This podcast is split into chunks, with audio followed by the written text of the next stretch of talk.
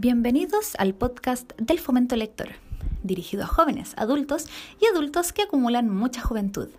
Cada semana yo, Rosani Rebolledo, junto a mi prima hermana, más hermana que prima, Rosario Villarreal, rescataremos de nuestro librero historias subyugantes, encantadoras, terroríficas e increíbles que te harán decir yo también leo.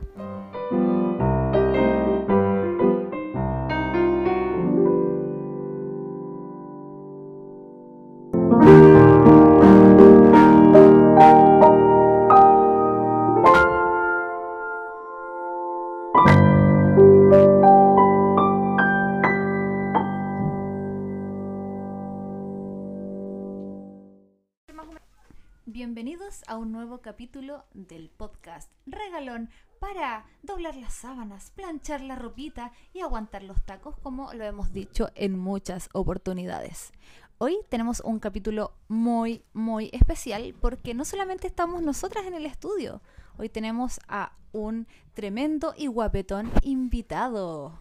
Con nuestro gran y grandísimo amigo Esteban Navas, mi querido pelado. No lo puedo decir de otra forma. Es que, es que no podía ser de otra forma porque el capítulo de hoy vamos a... eh, estoy pegada con trabajar. Vamos a disfrutar de... Creo que es tu novela favorita, Esteban.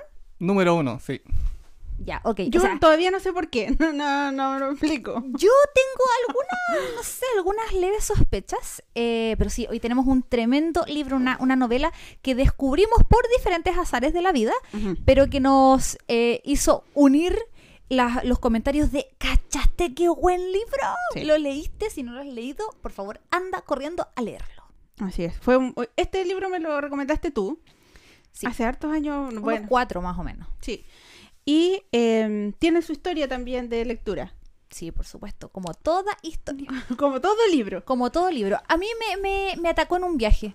Pucontalca, unas ocho horas más o menos. ¿Sí? Ocho horas.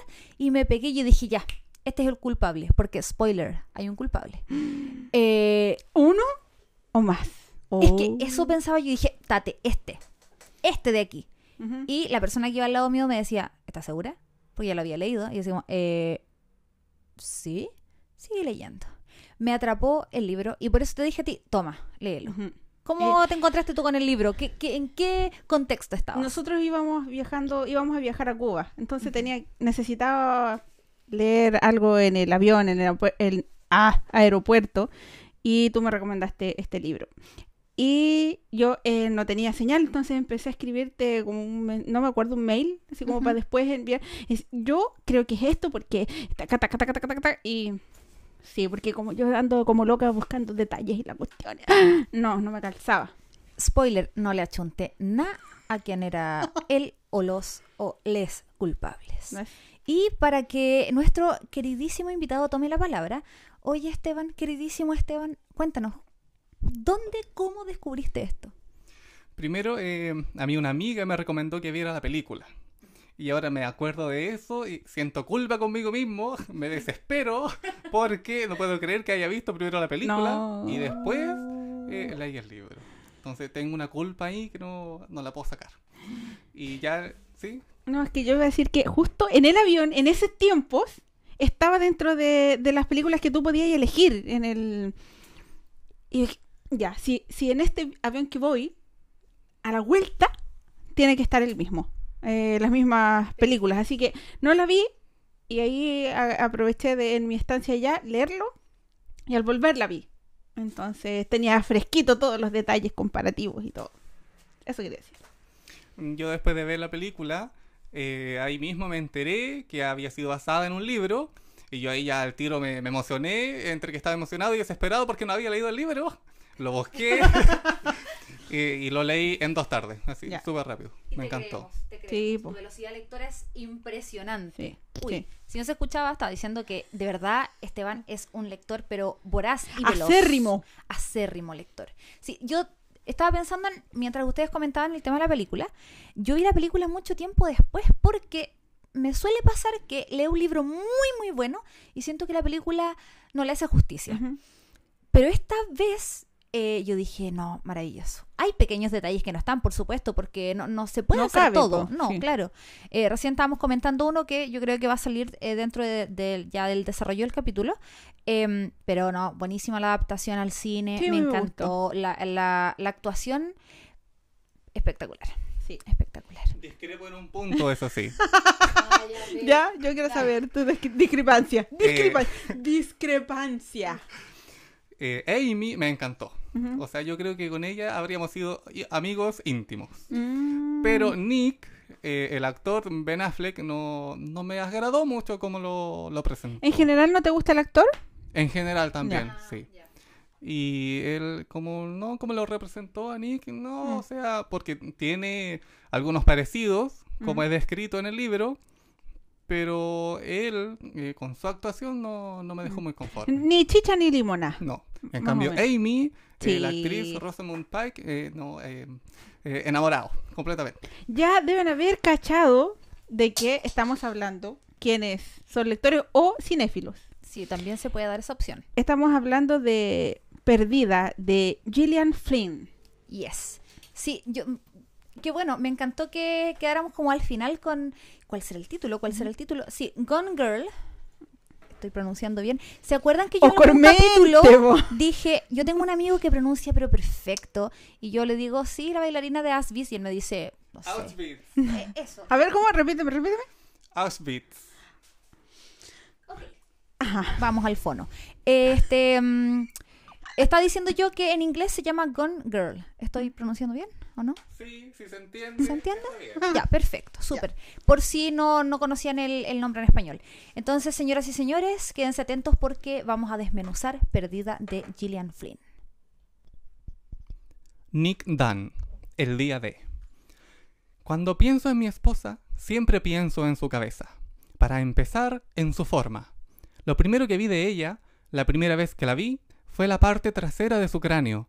Sus ángulos tenían algo de adorable, como un duro y brillante grano de maíz o un fósil en el lecho de un río. Tenía lo que los victorianos habrían descrito como una cabeza elegantemente torneada. Resultaba bastante fácil imaginar su calavera reconocería su cabeza en cualquier parte. Y lo que hay en su interior, también pienso en eso, su mente, su cerebro, con todos sus recovecos y sus pensamientos yendo y viniendo por dichos recovecos como rápidos y frenéticos cien pies. Como a un niño, me imagino abriéndole el cráneo, desenrollando su cerebro y examinándolo cuidadosamente, intentando apresar e inmovilizar sus ocurrencias. ¿En qué estás pensando, Amy? La pregunta que más a menudo he repetido durante nuestro matrimonio, si bien nunca en voz alta, nunca la única persona que habría podido responderla. Supongo que son preguntas que se ciernen como nubes de tormenta sobre todos los matrimonios. ¿Qué estás pensando? ¿Qué es lo que sientes? ¿Quién eres? ¿Qué nos hemos hecho el uno al otro? ¿Qué nos haremos? Bueno, vamos a hablar entonces, contextualizando, de que esto es una pareja joven, eh, atractiva, casada, sin hijos, Sin hijos, sí. em, que aparentemente son muy felices, que se tuvieron que ir de una metrópoli, desde New York, hacia un pueblo X. Missouri. Em, Missouri. Missouri, porque por la salud de la madre de Nick. Em, por lo tanto, esta eh, Amy, que es el personaje femenino, se tiene que eh, alejar de todo, de toda su vida para acompañar a su marido hasta este pueblo, además de que habían quedado sin trabajo ambos, entonces tampoco tenían mucho, mucho que los aferrara de forma eh, permanente a Nueva York. Pero esto fue el- lo primero que hizo movimiento en esta pareja. Claro, y tenemos que recordar que Amy, eh, ella trabajaba como escritora para una eh, revista de la típica revista Tú, Ya. revista Cosmopolitan, con resuelve estos test y qué sé yo. Eh, y claro, si te vas de Nueva York a un pueblo más pequeño, un- una localidad más pequeña, es difícil poder seguir trabajando bajo, o sea, por la distancia. Claro, y esto, eh, ella en este pueblo no tiene una mm, un algo en que entretenerse laboralmente hablando.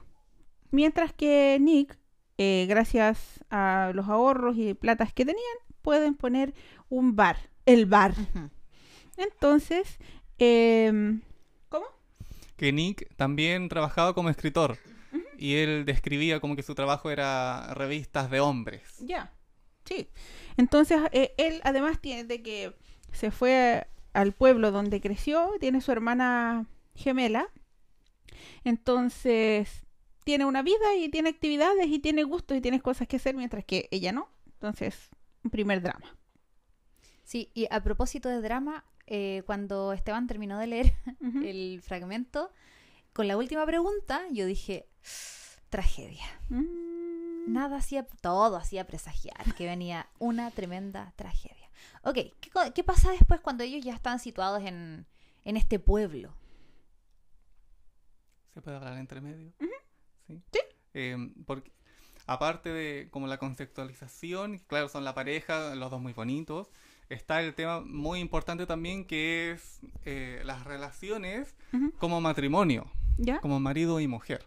Porque claro, son una pareja, funcionan juntos, cada uno tenía su trabajo, hasta que después cada uno lo fue perdiendo. Pero parte importante de la historia del libro es las relaciones eh, entre ellos mismos y también las relaciones que van teniendo con la gente de afuera de su contexto. La hermana de Nick, por ejemplo. Eh, la vecina de quien Amy se hizo amiga. Ya. Todas las personas eh, al final van interfiriendo en el propio matrimonio. Claro, de Y- cualquier Claro. de cualquier forma.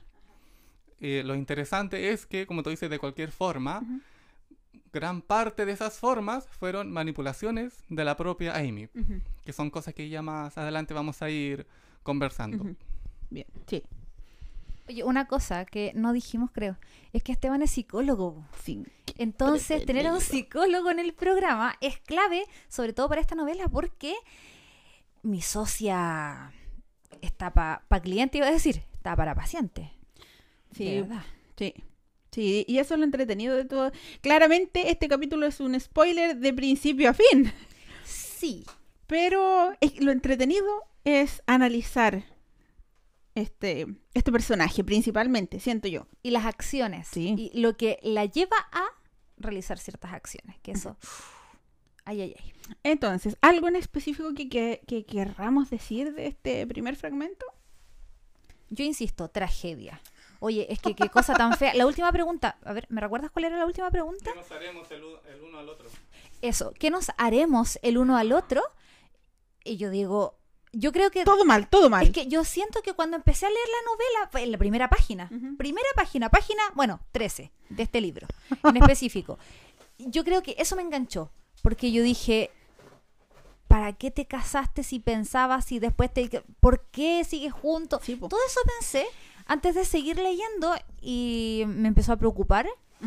Pero a veces, claro, me- yo, yo decía, a ver, ¿qué está pasando aquí? Están súper bien, aparentemente, ¿Y por qué Entonces- estaría mal? También. claro, pero porque hizo esta pregunta al inicio. Claro. Entonces, ¿qué nos haremos? Y yo dije, violencia intrafamiliar. Al tiro, tú te vas a ir Al rollo al tiro. tiro, sí. Al tiro yo dije, no, horrible. Pero el morbo, ¿qué va a pasar? Sí, po. Y, y además, est- esto nos va, está narrado, tiene dos narradores, Ajá. eh, que son estos dos personajes que ya dijimos, y como que es como cuando tú te metís, eh, te- tienes un- una pareja, ah, unos amigos que son pareja y ambos te cuentan sus problemas. Oh, qué terrible. Y tú decís, chuta, ¿cuál será verdad de estos dos? Sí. Porque ella te dice, no, porque no, no puedo más. Es que esto no puede ser porque él es muy malo, me dice, pero, pero no me puedo ir. Y él dice, no, es que ella es una exagerada y no hace las cosas y yo lo único que pido es almuerzo, qué sé yo. Entonces, sí, ¿y cuál de esto es real o ambos son reales y ellos ven solamente esa parte? Claro. Y eso mismo me pasó con el libro. Ay, ay, ay. ¿Algún comentario antes de avanzar al siguiente fragmento que nos va a ir dando más pistas de qué es lo que va a pasar? Me gustaría comentar que eh, sobre las preguntas también, eh, por ejemplo, de qué nos haremos o quién eres, es la más importante creo yo de qué estás pensando, porque estas son preguntas que, claro, Nick aquí las eh, da como parte de su matrimonio, pero si uno se analiza eh, a sí mismo, uno también se puede dar cuenta que estas preguntas las tiene uno de forma consciente o inconsciente en las relaciones que uno va haciendo eh, en la vida, sea de pareja o sean amistosas. Y el tema de, por ejemplo, de quién eres, uno eh, la tiene de forma inconsciente y si a uno le interesa a alguien, uno quiere conocer a la persona, eh, le va haciendo preguntas y esa al final la pregunta funciona de forma inconsciente en nuestra mente y que va haciendo al final que lleguemos a una conclusión sobre cómo es una persona. Eh, lo que puede ser negativo es que muchas veces lo que nosotros vamos creyendo son nuestros propios perjuicios Mm. o deseos inconscientes que eso, tenemos deseos. nosotros sobre cómo queremos que sea la otra persona. Ah, exactamente. La idealizamos, ¿no? Así es. Y lo terrible es cuando ya después nos vamos dando cuenta de cómo es en realidad el otro y ahí todo se nos desmorona. Claro, y tiene que ver también con cómo te vendes tú como, como persona. O sea, yo soy eh, vegana, no sé, por decirte, y practico deporte todas las mañanas antes de que salga el sol. ¿Y por qué? Porque este, el mino, en este caso, e- eso hace. Entonces yo me vendo como ese tipo de, persona. Pero ¿cuánto me va a durar? ¿Cuánto va a durar lo que yo estoy demostrando como para, para enamorar o para llamar la atención o para lo que quieras decir en ese minuto, pero después cómo mantienes ese discurso? Y esto que tú dices eh, para Amy le resultó muy fácil, porque si alguien lo leyó, vio la película, ella sabe que ella pudo durante muchos años ser alguien que ella creía que Nick eh, deseaba. Que al final ya vamos a hablar de la chica enrollada, que también lo vamos a analizar, y que es un fenómeno que eh, se puede ver, que, o sea que es realidad, no es solo un invento del libro. Claro. ¿Y piensas tú que esto tiene que ver un poco o mucho o nada con redes sociales? Sí, puede ser también, porque las redes sociales, eh, por ejemplo, eh, viendo Twitter e Instagram, las personalidades que nosotros tomamos en cada red social puede ser muy diferente. Claro. En Instagram puede ser que todo está feliz, siempre eh, andamos comiendo, mostramos lo que comemos y son cosas que nos gustan, o estamos viendo tal película o leyendo tal libro. En cambio en Twitter, eh, uno que hace, alega, pelea con otro, se tira chuchada. Entonces Sí. uno cambia de, de personalidad según Ah, eh, la red social que uno esté, o también con las mismas personas. Nosotros tres aquí, eh, yo soy, eh, puedo ser Don Pelado, puedo ser eh, Esteban, pero nosotros tres afuera con otra gente vamos a cambiar quizá de comportamiento, de actitud. Igual alguna gente siempre dice, no, yo soy igual en todas partes. Claro, es así, pero si se dan cuenta, hay algo, por muy pequeño que sea, que lo van a hacer diferente. Sí. po. Porque las relaciones que tenemos con cada persona eh, nunca son iguales, Y los contextos mismos. también. Entonces no, no puedo estar, eh, no sé, po, de una forma tan liviana como estoy ahora, tranquila, eh, pensando en cosas chistosas en mi trabajo, por ejemplo. Entonces, de eso también depende. Pero es más bien inconsciente, no sé, creo. Eh, sí, eh, en general eh, es de forma inconsciente. Ya desde el lado, por ejemplo, de Amy, ella lo hizo siempre de forma consciente. Claro, Que ahí ya es, eh, es otro ámbito. es claro. otro Más tema. patológico. Claro. Ay, pero que se nos viene. Sigamos. Sigamos. Amy Elliot Dunn, 17 de agosto de 2011. Fragmento de diario. Sé que esto suena propio de adolescentes melancólicas, pero he estado haciendo un seguimiento de la actitud de Nick hacia mí, solo para asegurarme de que no estoy loca. Tengo un calendario en el que dibujo corazones cada día que Nick parece estar nuevamente enamorado de mí, y cuadrados negros cuando no. El año pasado transcurrió prácticamente entero entre cuadros negros, pero ahora nueve días de corazones seguidos. Quizá Nick solo necesitaba ser consciente de lo mucho que le amo y de lo infeliz que he sido. Quizá ha tenido un cambio de parecer. Nunca había adorado tanto esa expresión. Test. Tras un año de frialdad, de repente tu marido parece volver a estar enamorado de ti. Tú. A. Insistes una y otra vez en lo mucho que te ha herido para que pueda disculparse de nuevo. B. Te sigue mostrando fría con él durante algún tiempo, para que aprenda la lección. C. No le presionas sobre su nueva actitud. Sabe que se confesará contigo cuando llegue el momento, y mientras tanto le bañas en afecto para que se sienta seguro y amado, porque así es como funciona esto del matrimonio. D. Exiges saber qué fue lo que salió mal. Le obligas a hablar y a hablar un poco más sobre ello para tranquilizar tus neurosis. ¿Qué respuesta creen ustedes que dio Amy? Entonces, ¿qué respondería ella? Lo que le convenga a todos los demás. O Sí. sea, para que ella quede como buena. Exacto. Nunca, no, nunca, nunca tóxica, jamás. Porque, re- bueno, este, este personaje es bastante bueno para manipular. Entonces, por supuesto que no va a querer quedar mal frente a su marido. Pero, si pensamos en qué responderíamos cada uno de nosotros frente a este test que no- nos propone Amy, eh, ¿sabes tú qué responderías? Yo sí. A ver, La sé.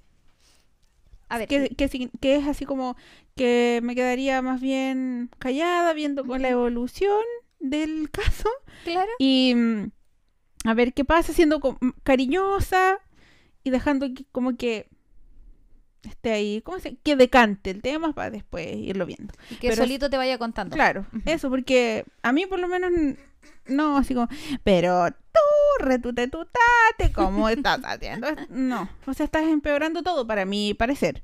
Claro. Eh, entonces, como echa- echarle más leña al fuego para que la, la pelea siga.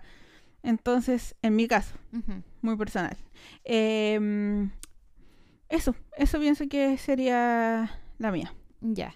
Yo pensaba, y estoy como descartando todas, porque la A insistes una y otra vez en lo mucho que te he herido. Oh, qué agotador. No, qué agotador. No, chao. fuera. Agotador, sí, me acordé, me acordé de, de una amiga. No, es que pésimo, en serio. La B eh, te sigue mostrando fría con él durante algún tiempo para que aprenda la lección. No, yo siento que es como de cabros chicos, así como, no te voy a hablar, yo El- voy a hacer la ofendida. El pote enojado. Oh, me carga, siento que es de cabros chicos. Cuando alguien me hace eso es como, no me quiere hablar, no me hable nomás, Sí. pues yo sigo con mi vida feliz. Eh, yo creo que quizá la C modificaría algunas cosas, me parece, pero sí, creo que la C, aunque tenemos una otra, otra alternativa, también tenemos la D. Es, exiges saber qué fue lo que salió mal. Lo, lo obligas a hablar. No, Es pues que sí. agotador también eso. Creo que la sé. Creo que la sé. ¿Y tú, Esteban? Por mi parte, yo creo que va a depender de qué personalidad esté ese día, ¿Ya? en el momento, en el estado de ánimo, porque no, no creo que pueda responder así como siempre igual. Entonces yo creo que depende de lo que haya pasado, eh, depende de cómo esté en el momento, si estoy estresado o no, no, no sé en realidad así como... No sabría elegir solo una alternativa, así que yo... ¿Y cuál sería tu mezcla? Eh, mi mezcla son todas, sí, todas las anteriores. Ya, No hay respuesta incorrecta. ya. Un poquito. Oye, acá quiero mencionar que nos damos cuenta, ya estamos hablando de la página 237. Ya nos damos cuenta que algo pasa porque esto de voy a hacer un calendario con los días que me trata bien y los días que me trata mal o que me ignora. Y voy a poner corazoncitos y voy a poner cuadritos negros. Es como, ¿qué onda, amiga? ¿Qué está pasando aquí? ¿Usted está probando a su esposo? Entonces ahí nos damos cuenta que la cosa está malaza. Está malazo, malazo. Y el contexto de, de, bueno, de lo que está sucediendo acá tiene que ver justamente con eso, cómo se va desmoronando finalmente Claro, este y, matrimonio. y, y, y lo mismo que no sabemos desde cuándo ella empezó a hacer este tipo de, de test. O sea, ¿cómo te testea la vida así de esa manera? Sí, pues bueno, pensando que ella hacía esto como pega, la pobre debe estar tan aburrida, debe echar tanto de menos su pega, que quizá, Claro, para todo podemos poner una respuesta en test.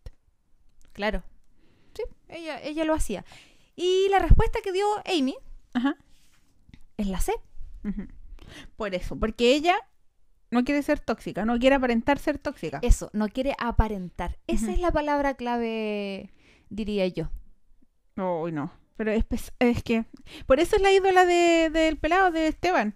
Porque la manipulación arrasa con todo lo posible. Porque, ¿cómo haces, piensas tan bien todo para que calce en un año más? Oye, es que sí. Yo insisto que acá, eh, estamos hablando de la mitad del libro. Yo venía leyendo de Pucón, fascinada, y yo decía, no, si es tal persona, es tal persona. Todavía no descubría la verdad en este momento. Ay, ¿cómo no? De este- eh, ¿Qué te parece a ti que ella te esté de esta forma o que vaya escribiendo y probando eh, cómo va eh, evaluando eso, la vida de, de Nick para con ella? O sea, yo creo que igual todos en algún momento hemos ido analizando la conducta del otro, ¿Por medio de test? no necesariamente por medio de test, Ah.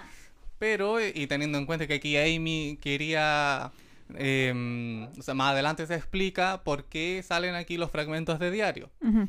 Entonces, eh, como estaba diciendo, uno igual de repente quiere analizar o saber por qué la persona que tenemos al frente actuó de tal forma. Claro.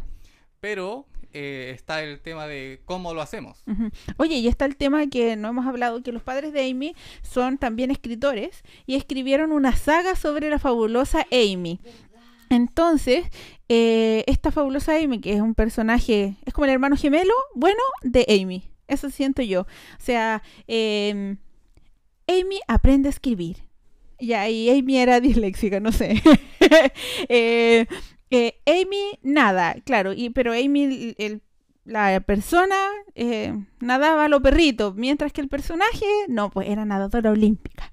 Y así sucesivamente, es, es- es una propia, eh, es un personaje que compite con ella misma, o que ella cree competir. Entonces, ¿qué es el sustento de sus padres y al final también sustento, o parte del sustento de ellos?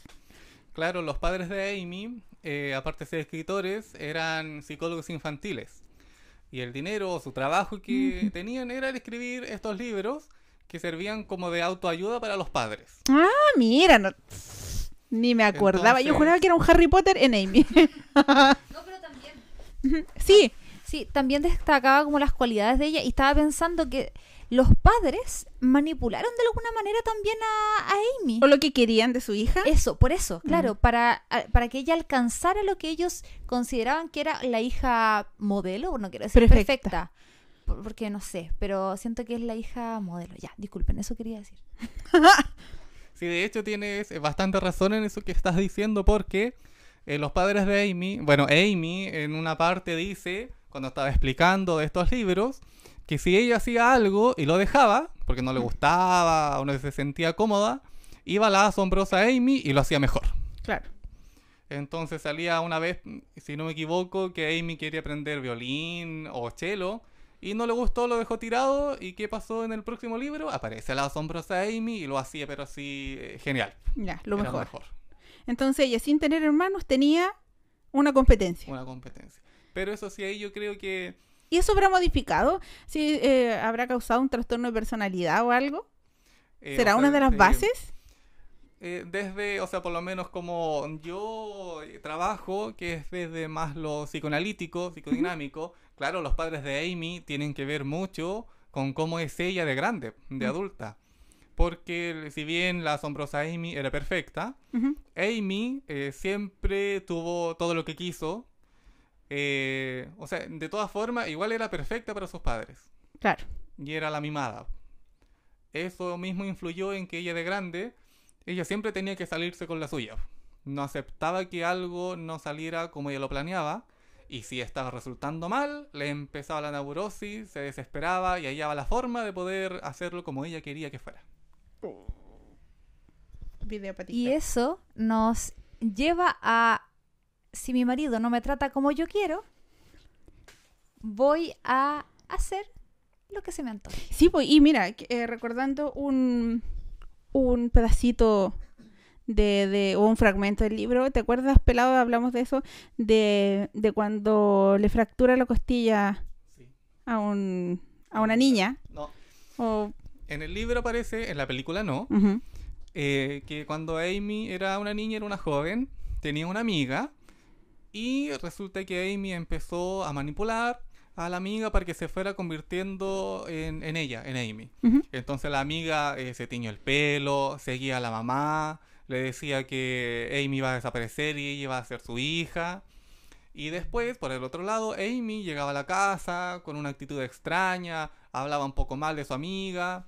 Entonces lo- los padres empezaron como a, a ver que había algo raro ahí en la relación de, de las amigas. Y ya después, eh, Amy hizo todo un plan malévolo, por si algunos eh, le quieren llamar así. Yo por mi lado no, me encanta Amy. Sí. Eh, Amy, ella misma se rompió sus costillas para echarle la culpa Ah, ya, mira, a la amiga. No, no me acordaba, para nada. Está el otro caso que también, es- o sea, este sí aparece en, la película. ¿Cómo se llama eso cuando uno se causa eh, daños eh, físicos? Es como el Munchausen, pero cuando eso se lo, se lo se lo haces a otra persona para llamar la atención, generalmente a los niños. ¿Cómo? Eh, ajá. Eso lo podemos extrapolar de alguna forma en Amy, que se causa daño ella misma para llamar la atención y culpar a otros.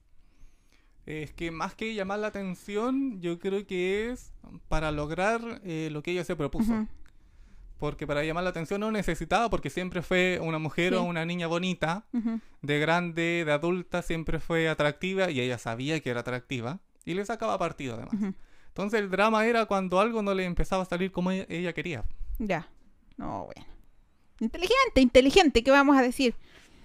El Ah, otro caso que iba a decir, que sí aparece en la película, que es de la otra pareja que tuvo, que lo demandó o por, eh, Mm. Por abuso sexual. ujú. Sí, que él eh, al final, o sea, había sido consensuado, Ujú. solo que ella había querido que fuera más eh, eh, sádico, eh, o sea, con eh, sadomasoquismo, y ella le pidió que la, la amarrara a la cama, entonces ella hizo todo el plan. Ujú. Para ¿Y, que y después, qué quería conseguir ahí? Eh, se había aburrido de él. Ah, ya, deshacerse de él Sí. simplemente. Uy, No, si es que por eso es, es tu ídola, es una tipa muy inteligente como para y fue probando etapas, tengo la sensación yo, desde la desde la niñez, ¿qué puedo conseguir? Puedo culpar a esta, puedo puedo después puedo solamente acusar a este tipo de, de abuso eh, y después y lograrlo de forma correcta sin que quedara ella como inculpada. O sea, ¿sí? ¿Me, me- me explico? Sin que se- nadie se diera cuenta que no era real. Entonces después fue escalando, escalando a nivel superior, superior. Igual fue, eh, como tú dices, escalando, a la vez que analizando la mente de los demás para que le pudieran creer. Porque aparte de ella hacer sus planes, tenía en cuenta siempre las necesidades del otro. O sea, ella misma conocía al otro. Ella también tenía, creo que el- un magíster, algo había estudiado de psicología, como sus padres. Entonces igual sabía analizar a la Mm. gente. Entonces ya ahí el tema, o sea, grandes rasgos, claro, era manipuladora. Pero porque en realidad aparte de su personalidad eh, psicópata, Narcisista. narcisista, el límite también, tenía ahí todo un tema como para poder ser, o sea, Un gran caso, caso clínico de Amy. sí, yo creo que por eso me gusta, porque desde mi profesión eh, son más interesantes esos casos. Estos personajes, sí. Claro, con lo- los trastornos de personalidad, por ejemplo. Porque Nick es mucho más plano. Sí, pues Nick es como el tipo común y corriente. Además que se habla ahí que mm, él era, o sea, también era como estupendo, hermoso, que era así como más musculín, y él trataba de siempre ser como simpático. Ya. Y eso mismo hacía que a la gente le cayera mal, porque aparte que era bonito, que tenía plata, era simpático, entonces como que al final no, no caía muy bien siempre. Era plano nomás. Mm. El... Así es. Y en sus mismas emociones, él... Sí, que- eso, co- como, como no podía expresar lo que verdaderamente sentía. Y eso le, le- le jugó mal y lo utilizó muy bien Amy, básicamente. Porque si él sentía algo, con quien lo compartía, era con su hermana gemela. Ujú. pero desde, o sea, ese mm, Vínculo. vínculo, a- más afuera no había eh, como expresión de emociones, más que con su hermana. Y con Amy no, no hablaban mucho de emociones, o sea, al principio ellos se conocieron y hablaban cosas como Banalidades, banalidades, aparte de tener sexo, eh, eso era su vida. claro. Y ya Y- y- después y- cuando y- quedaron sin trabajo, ya- Y las falsedades de ambos, po. Lo que querían, insisto, vuelvo atrás, lo que querían que el otro creyera de ellos mismos. En ese caso, eh, para mí Nick, eh, o sea, desde eh, su narrativa, él se mostraba fiel a como él es, sino que Amy, con los fragmentos de diario, ella nos quiso hacer saber a nosotros que él es de una forma diferente. Claro. Ya al final se ve más o menos cómo es en realidad ella con él, Ujú. porque Ah. después descubrimos todo. Ay, no, pero seca. Yo sigo insistiendo que ella es, es seca. No, no, hoy no es mi personaje favorito, pero... Pero eh, hay que validar o hay que decir que la tipa es muy inteligente para hacer eso. Yo, no, no, yo no podría organizar tantas cosas. Nick Dunn. Cuatro días ausente. Allí estaba ella, bajo el resplandor anaranjado de la farola, con un fino vestido veraniego y el pelo rizado por la humedad. Andy. Cruzó apresuradamente el umbral con los brazos extendidos para abrazarme y yo siseé, espera, espera. Y cerré la puerta justo antes de, de que me agarrase con fuerza. Presionó la mejilla contra mi pecho y yo puse una mano sobre su espalda desnuda y cerré los ojos. Sentí una desagradable mezcla de alivio y horror. Ese momento en el que finalmente acabas con un picor y te das cuenta de que es porque te has hecho un agujero en la piel. Tengo una amante.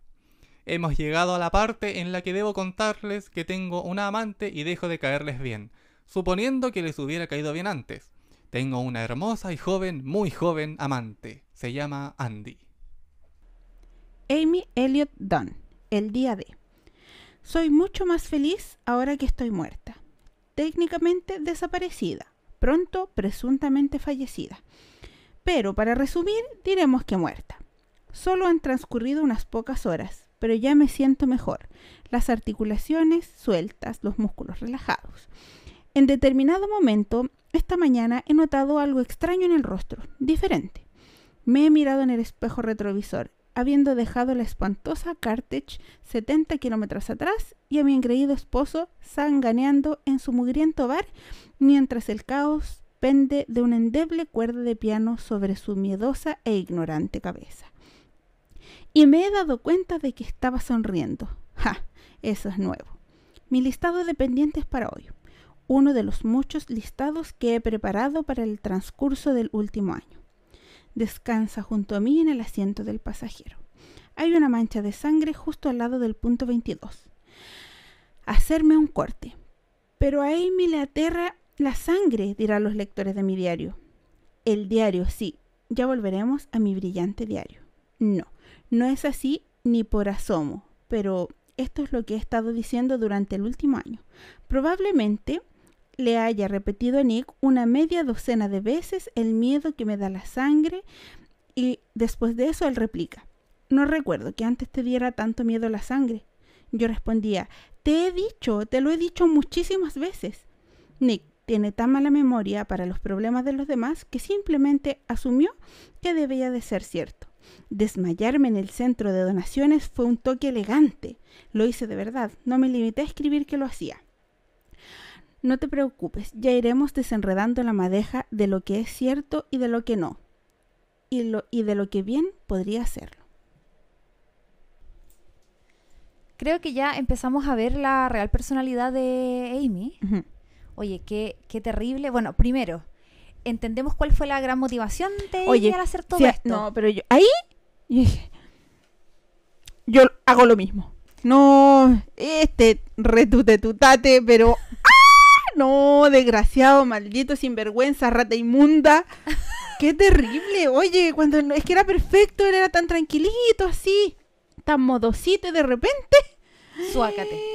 no, sale la otra chusca. No, mal.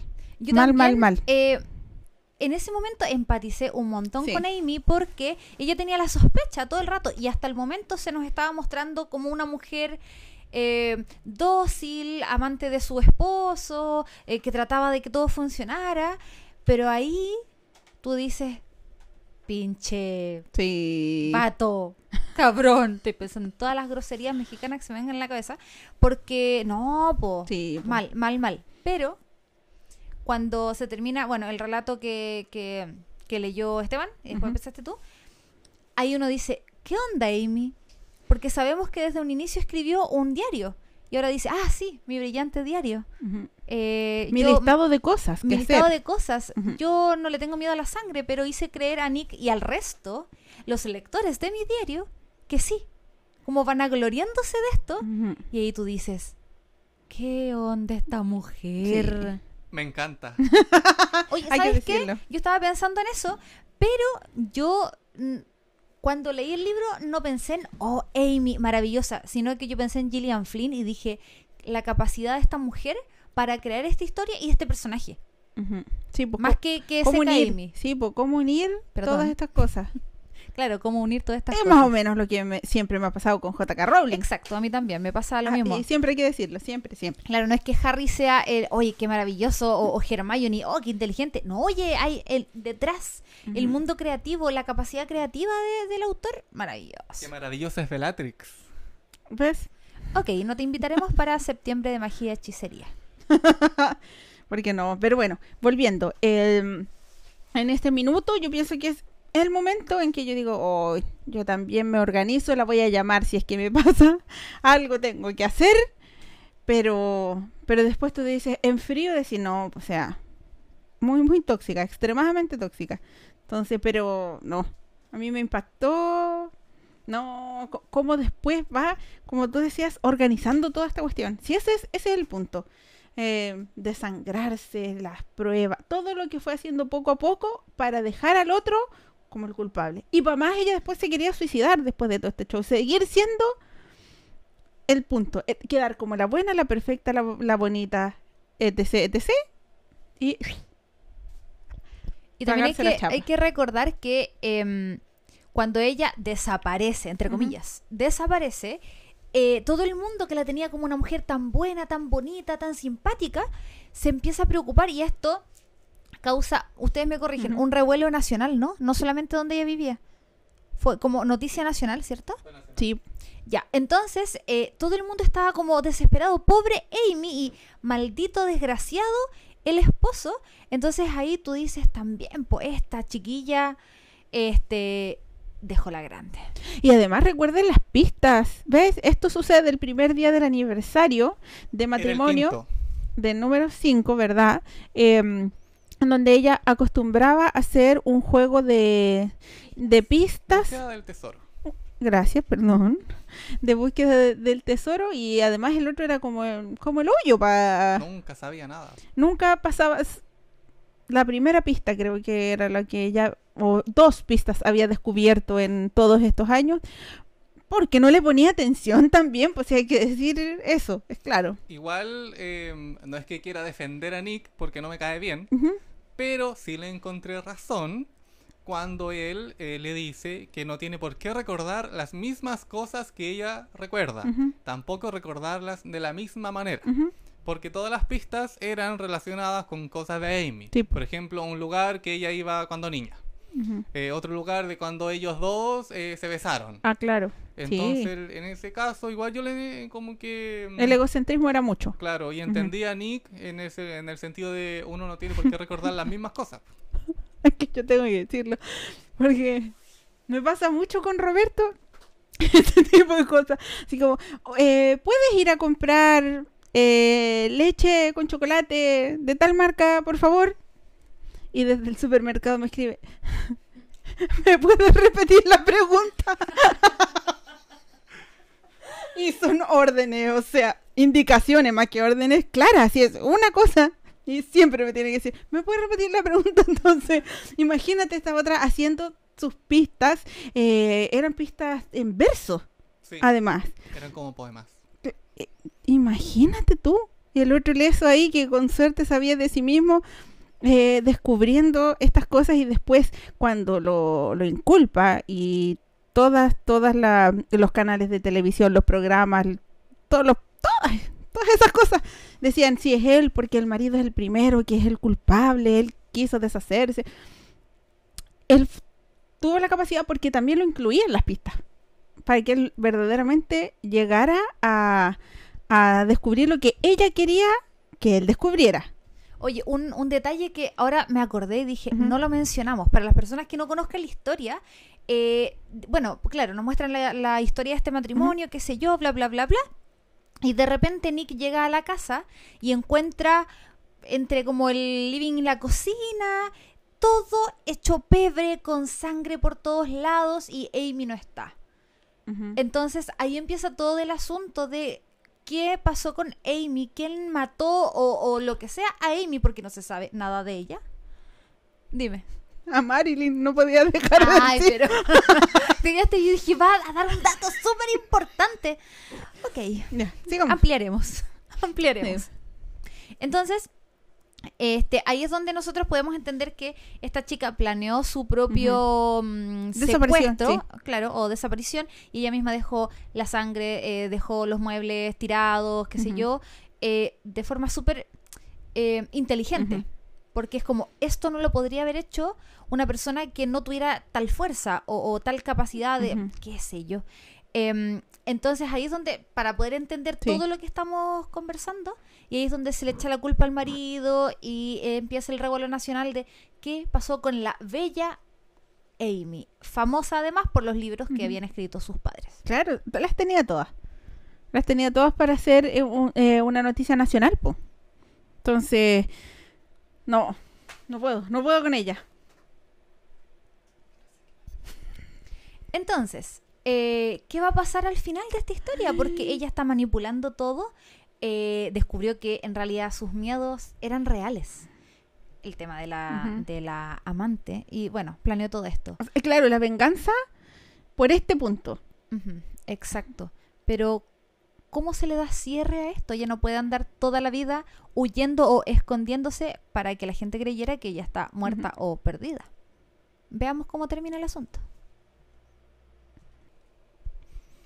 Amy Elliot Dunn. 10 meses, 2 semanas, 6 días tras el regreso. Me dijeron que el amor debería ser incondicional. Esa es la regla. Todo el mundo lo dice. Pero si el amor no tiene fronteras ni límites ni condiciones, ¿por qué iba nadie a intentar hacer lo correcto? Se supone que debería amar a Nick a pesar de todas sus carencias. Y se supone que Nick debería amarme a pesar de todas mis manías. Pero, evidentemente, ninguno de los dos lo hace. Lo cual me lleva a pensar que todo el mundo está muy equivocado. Que el amor debería tener muchas condiciones. El amor debería exigir que ambas partes den lo mejor de sí mismas en todo momento.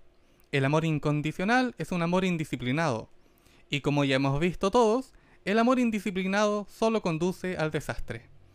Puedes leer más reflexiones mías sobre el amor en Asombrosa, muy pronto a la venta. Pero primero, la maternidad. Salgo de cuentas mañana. Resulta que mañana es nuestro aniversario, 6 años. Hierro.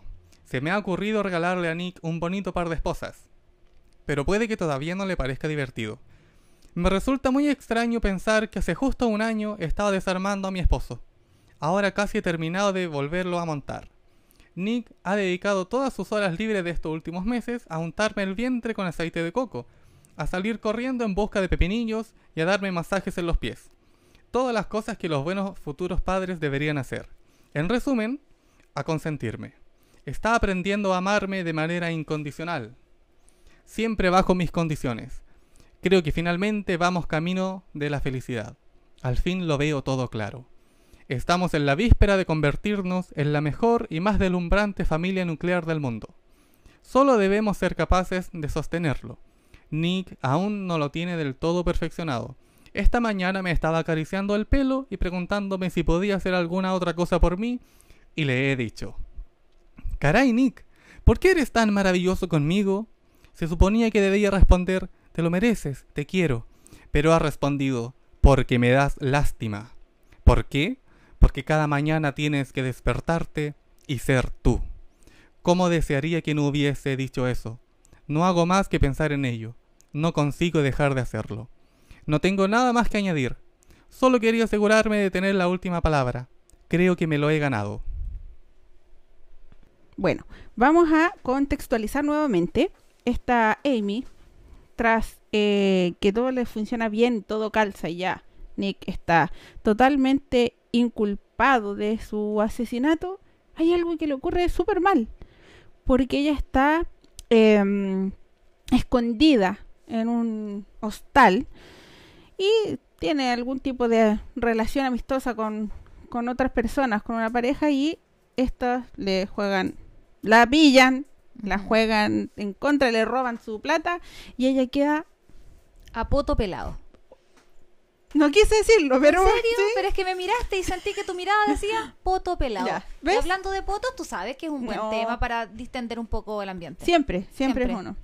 Y eh, entonces ella se, se ve desesperada y tiene que buscar un- otra herramienta donde, de, donde vivir porque ya no tiene plata. Toda la plata que había guardado y que no se notara ya no la tenía. Entonces busca a, a- A su ex. a, a uno de sus exnovios, que no es el que hablamos antes, eh, y em, logra a su vez eh, inculparlo nuevamente de, de, de haberla raptado y tenerla bajo... Es que también abuso sexual y, y secuestro. Exactamente, eso, para poder volver a los brazos de su marido. ¿Por qué? Porque le estaba funcionando mal su plan y porque Nick ya había hecho otras movidas gracias a sus abogados, su hermana y todo el show, entonces ya no estaba, la gente, toda esta, su, su público, le estaba creyendo a él, entonces, ¿qué hago? Como habíamos dicho en un principio, remanipular todo para volver a ser ella el personaje principal bueno. Em, eh, estaba pensando que, eh, de hecho, al final, eh, ya cuando se descubre todo, de alguna forma, eh, podemos ver que Nick quizás fue incluso más inteligente que Amy. Porque Amy, porque decide volver, aparte que, se, que le quitaron eh, todo el dinero y estaba con eh, su ex eh, Desi, que no le gustaba para nada, ella decide volver porque por la televisión, y por la radio, y por todas las veces que lo escuchó, notó a Nick que nuevamente la estaba enamorando, que sintió realmente que él quería estar con ella. Claro, y que se había redimido, o sea, sentía culpa de lo que había Claro. hecho y por favor, ven acá. Y eso era lo que Nick pensó que eh, Amy más quería. Entonces al final, claro, Amy hizo toda una manipulación, tenía todo ahí eh, el país pendiente de ella, pero para ella al final lo más importante no era el país, era Nick, y lo que él eh, quisiera y lo que él eh, le pudiera decir a ella. Entonces al final Nick se dio cuenta que, claro, para Amy al final lo más importante era yo y nuestra Ujú. relación, y él al final dio vuelta a toda la historia, haciendo al final, eh, él sí logró al final su objetivo. Ujú. Amy volvió a la casa y a él no le pasó nada. Claro. Dentro de todo, no, no fue el culpable, no se fue preso, oh, pero ¿bajo qué condiciones también? No, sí, una tipa y pobrecito el exnovio también, porque Si, si no leyeron el libro o no vieron la película, o si la vieron, se van a acordar que mm, él también muere. O sea, no murió Nick, no lo dejaron preso ni nada, pero sí hubo una muerte, que fue de Desi, que murió mientras estaban eh, teniendo relaciones. Eh, eh, iba a decir algo muy ordinario. bueno, pero eh, habíamos eh, recordado una- la escena eh, de la Sí. película, que es muy buena. Es- son décimas de segundo, pero si tú te concentras en esa imagen, entonces, oh, sí, la, la tipa es seca, la actriz como tal, porque logró, logró lo que debía de ser. Eh, como dice que lo estuvimos conversando, eh, y quienes nos están escuchando para que lo revisen después, eh, de más que en YouTube lo encuentran, cuando Amy está con su ex y lo mata, eh, después ya que le corta el cuello, ella, claro, ahí como que se levanta, eh, trata como de arreglarse, como que mueve la cabeza, sacándose el pelo de la cara, y hay quizá un, un segundo en que ella como que se desespera. Y toma aire y como que ya de repente como que vuelve su otra personalidad y dice ya, eh, esto no, no puede ser así, yo me tengo que calmar. Ujú. Y, y vuelve a ser la, la Amy controladora. Sí, no, sí, impresionante. Impresionante. Entonces, uy, no. Que, no, es que a mí de repente como me colapsa. ¿Cómo todo lo hace y de forma des- descriteriada? Sí, pero sabes que yo coincido un montón con el pelado, eh, que creo que al final eh, el no el más inteligente, pero sí pillo eh, este Nick, porque claro, él dice a ella le gusta el juego de la manipulación, perfecto, manipulemos también. Y al final ya lo que tú leíste recién, el tipo está con ella porque seguramente, no recuerdo si lo mencionan, pero debe haber prensa aún mirando, gente pendiente de esta pareja, y él sí corre y la gente lo verá que corre al supermercado a comprarle cositas a la futura madre, qué sé yo, Pero cuando está con ella, solo con ella, le dice, pucha, es que en realidad me das pena, me das lástima. Y por eso hago esto. Pero de igual forma, ella se queda con la última palabra. Sí, pero insisto. Nick toda, eh, yo creo que ella no se atrevería nuevamente a hacer algo tan atroz como lo hizo porque sabe que Nick ahora está preparado. También. Y ahora sí la conoce. Entonces ahora sí se responden las preguntas del inicio. ¿Quién eres? Claro. Ahora sí sabe quién es su esposa. Sí, igual en el libro él es más, más, es más ganador que la película. Sí, totalmente. Pero claro, para el cine hay que dejar que la tipa Sí. es súper maravillosa. Pero claro, en el libro eh, lo dejan de esa manera, como tú dices. Para la película, la escritora Gillian eh, estuvo ahí también en el guion y de hecho ella también estuvo hablando que el final fue diferente en la película que en comparación al, al libro. Y yo creo que esa es como una de las magias también de cuando uno lee el libro. Porque el- uno va leyendo y uno se arma toda la película en su cabeza. Eh, uno le da las ca- características, uno lo va armando. En cambio, la película, de alguna forma, todo eso como que. Te lo entrega todo. te entrega todo y uno no piensa. Uno solo ve y lo que te entregan ahí, uno lo acepta. En cambio, en el libro, eh, uno va creando todo. Sí. Oye, yo pienso que este ha sido un capítulo completo de Te recomiendo el librero. Oye, sí, es que es tremenda, tremenda, tremenda recomendación. Pero aún así, creo que es importante, porque aquí yo, por mi culpa, por mi culpa, por mi gran culpa, yo solamente he leído Perdida de Gillian Flynn, eh, pero no he, he leído, no he tenido la suerte de poder leer más libros de ella. Ujú, Yo tampoco. Eh, pero como nosotros sabemos que tú igual eres más experto en, en esta autora, recomiéndanos algún libro. Quizá no nos vas a alcanzar a contar de qué se tratan, pero tíranos títulos como para, Pa' para poder ir buscando e investigando a ver qué nos tinca leer. De esta misma actriz, o sea, actriz, eh, escritora. eh, hay dos más que son Lugares Oscuros y Heridas Abiertas. Ya. HBO hizo una serie de uno de esos libros. Mm.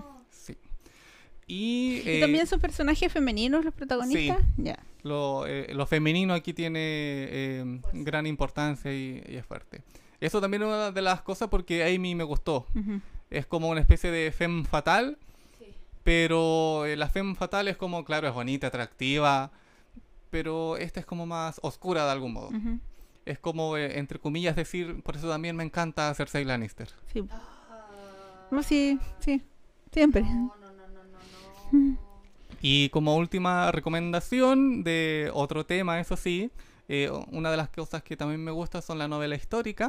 Mi reina favorita es la reina Isabel I Sí. de Inglaterra y hay un libro que se llama Isabel I, Isabel Ya. y el palito, de Margaret George. Ya. Eh, muy bueno. Está narrado en primera persona, entonces como que la misma reina te está hablando a ti lo Ah, que ella hace, lo que ella siente. Eh, es súper Es interesante. mala también. No, No. era histérica. Ah, ya. Sí, pero eh, era simpática. Yo creo que también habría sido amigo con ella. ¿Ves? Sí. Mira. Entonces, Pelado, eh, ¿dónde te podemos seguir o dónde podemos obtener quizá más información sobre otros libros que te guste leer o te podamos preguntar cosas en redes sociales? Em, eh, está mi Facebook, que no lo uso mucho, solo para ver noticias y memes. Ahí estoy como Esteban Navas. Eh, mi foto de portada es Cersei Lannister en su trono. Así es. Sí, y en Instagram, monarca-perdido. No. Es que la monarquía se perdió. Se perdió a un gran personaje aquí. Así es. Sí. No.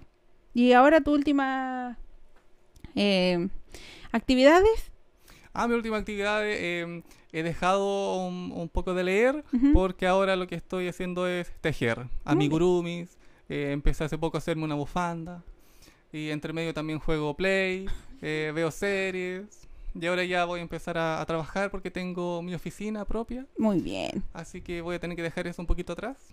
Pero de todo un poco. Así es. ¿Ves? Así, así De somos. un todo. De un todo. Así somos nosotros. ¿Cierto? Y a nosotros nos pueden seguir en. En Instagram también, por supuesto. Eh, si tú no lees, yo te leo. Y en TikTok también, como si tú no lees, yo te leo. Eh, de hecho, acabamos de subir entre que estábamos preparando el, el capítulo, eh, una pregunta, ¿de quién era la Kindle verde? ¿De quién es la Kindle verde? Oscar Mente, mía. Sí, pues si tú eres Slytherin. Yo le tengo monitos pegados, monitos diversos a, a la mía. No tengo carcasa, creo que no la necesito aún. Ujú. A menos que mi Me la ahijada, regalen, mi ahijada, tu hija, la tome. Ah, Quizá claro. podría correr peligro ahí, pero hasta el momento no. Ella no la ha tomado, así que eso es bueno. Ay, ay, ay. Estamos subiendo videitos también en, en TikTok, que, que lo mencioné, que nos sigan por favor ahí. Y los estamos llevando a Instagram. Por si no tienen TikTok, bueno, lo Por ahí. pueden ver en Instagram. Y yo quiero, para cerrar, eh, quiero dar un agradecimiento súper especial a eh, la Constanza Gutiérrez, autora del libro Pelusa Baby, Ujú. de que mencioné, bueno, del que saqué el relato del sombrero seleccionador. Sí. Yo patudamente le escribí, oye, mira Constanza, ¿sabes qué? Nosotros leímos tu, eh, tu relato, qué sé yo, y ella es súper amorosa, lo escuchó, le gustó, lo compartió en sus redes, así que, linda, oye, un abrazo gracias. grandote a la Constanza Gutiérrez. Eh, por favor, eh, si no conocen su libro, vayan, Pelusa Baby, es un, un libro de relatos de diferente índole y está el sombrero seleccionador. Así que si ustedes Mi quieren favorito, leerlo, mi favorito. ah, el mío igual. Si quieren leerlo, vayan, cómprenlo porque eh, autora nacional, hay que apoyar. Hay que apoyar. Así que así nos despedimos en este capítulo de hoy. Que sea una buena semana de buenas, de buenos títulos que leer. Y prepárense para Septiembre de magia y que hechicería. se viene, que se viene con todo el flow. Así que adiosillos. Nos vemos. Devolvemos los textos al librero para que en una próxima semana volvamos a desempolvar los libritos y traigamos un nuevo relato.